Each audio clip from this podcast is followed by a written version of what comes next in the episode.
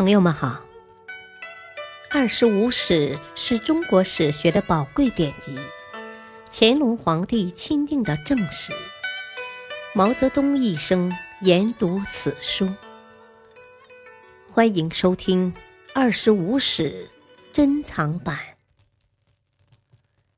第六部《东晋书》传记第六：谢安。谢玄。四，朱旭虽然人在前秦，心却依然向着东晋。他奉苻坚之命来到晋营，私下里向谢石献计说：“如果前秦百万军队全部到达，就难以对抗了。现在应该趁其各路军队尚未汇集时，迅速出击。”如能打败苻坚的前锋部队，就可以夺取全胜啊！谢石与谢玄合计以后，采纳了朱旭的建议。十一月，谢玄派前锋刘牢之率五千精兵抢渡洛涧，挫败秦军；谢石、谢玄率主力乘胜水陆并进，一直推进到淝水岸边，与前秦兵。隔水相望。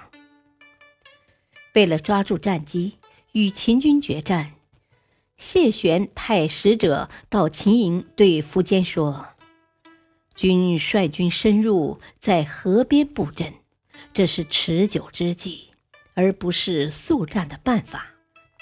如果你们的军队稍稍后撤，让晋军渡过淝水，决一胜负，不是更好吗？”秦军将领都认为敌寡我众，还是不让晋军渡河为上策。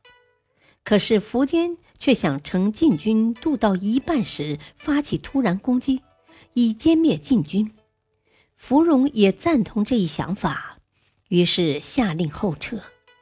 秦军士兵不明白后撤的意图，误以为前方打了败仗，阵势立刻大乱。谢玄、程氏与谢岩、桓尹率军抢渡淝水，勇猛冲杀。芙蓉急忙驰马赶到后面，企图阻止秦军后退，却因战马被乱军冲倒，被晋兵所杀。朱旭也乘着混乱，在阵后大喊：“秦兵败了！”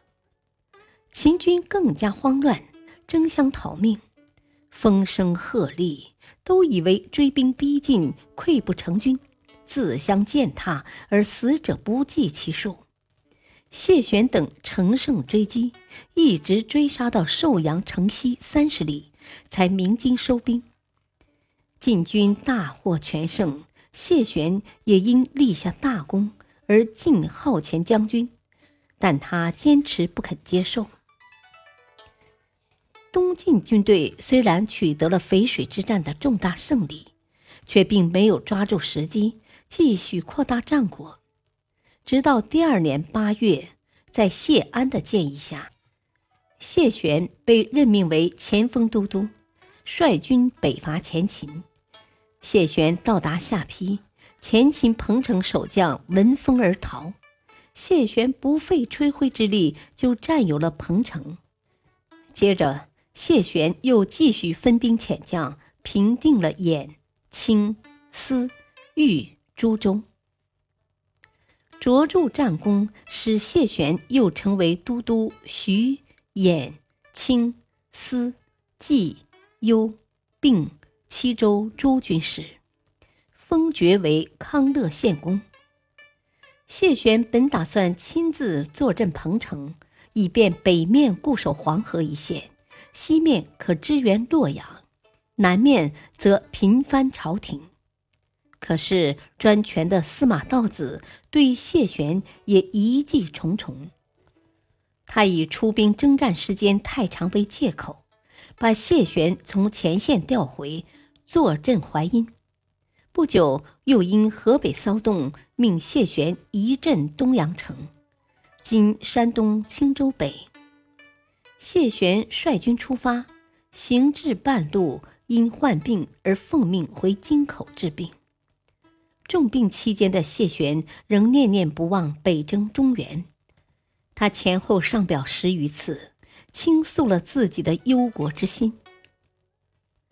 太元十二年，谢玄又被调任为会稽内史，他抱病赴任，次年正月就病死于会稽，时年四十六岁。平谢安受命于危难之际，朕以和敬。欲以长算，竭力调协东晋朝廷的内部关系，对于政局的稳定发挥了重要作用。面对桓温的步步紧逼，谢安镇定自如，以柔克刚。在淝水激战之时，他潇洒从容，指挥若定，更显出风流本色。他是东晋名臣中最成功。也最有声誉的一个，时人将其与王导相提并论，并认为他的政治品德和文雅潇洒都超过了王导，甚至认为江左风流宰相唯有谢安一人，却非溢美之词。谢玄以自己优秀的军事指挥才能，率领北府兵以少击众。取得淝水之战的胜利，在历史上写下了辉煌的一页，亦是不可多得的将帅之才。感谢收听，下期播讲传记第七，桓温、桓玄。敬请收听，再会。